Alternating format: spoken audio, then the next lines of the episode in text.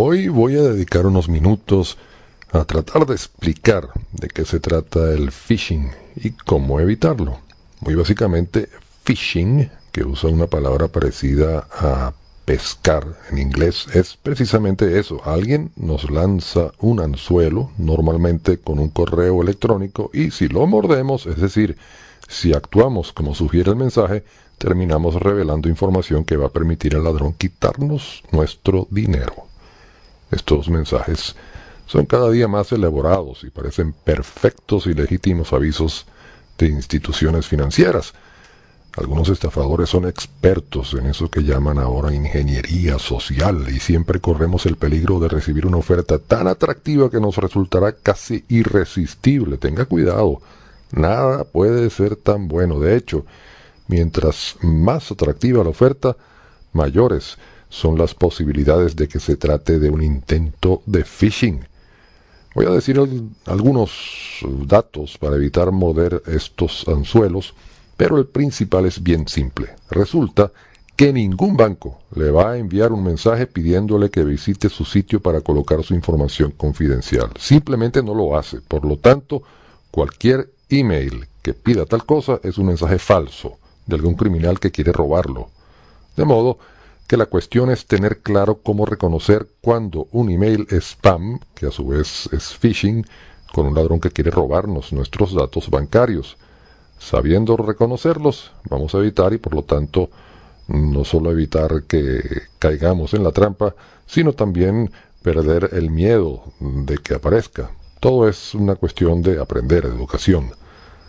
Antes de los limitados datos que voy a dar por el tiempo, quiero recomendarle que visite, por ejemplo, Common Craft, C-O-M-M-O-N-C-R-A-F-T.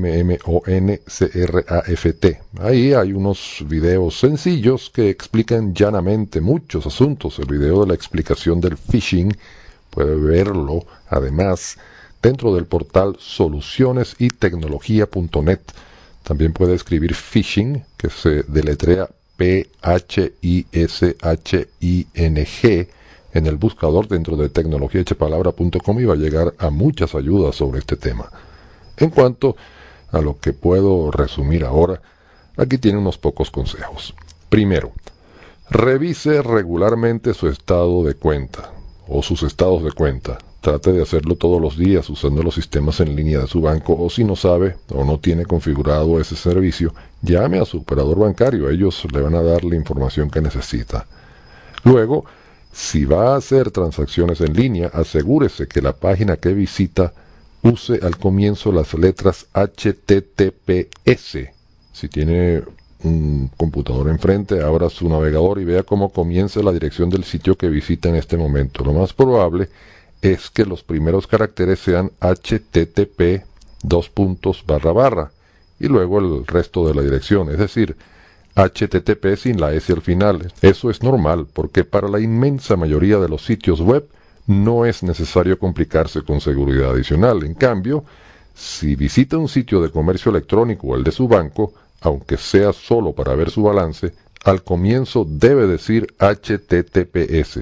La S es por seguridad, la palabra seguridad, por supuesto.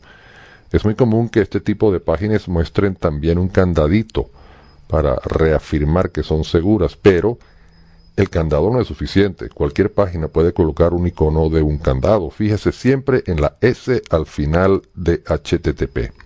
Otra recomendación importante es que se fije de no mantener a la vista sus datos personales, eh, ni hablar de tener papelitos pegados en la pantalla y ese tipo de cosas. Y si tiene un archivo en la computadora con sus datos personales, como la fecha de nacimiento, el número de teléfono, identificación personal, números de cuenta y las claves, asegúrese que ese archivo esté encriptado. Hay programas en Internet que le permiten hacerlo. Uno de ellos que recuerdo ahora es Password Safe, Password Safe y otros.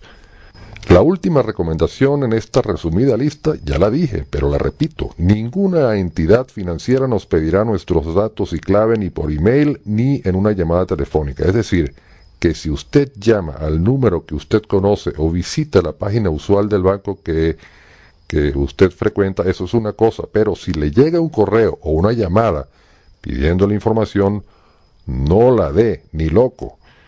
Es seguro que su banco tiene más ayuda sobre el phishing. Contáctelos. También puede escribirme a tecnología.doctor.com si quiere aclarar alguna duda sobre estafas en Internet.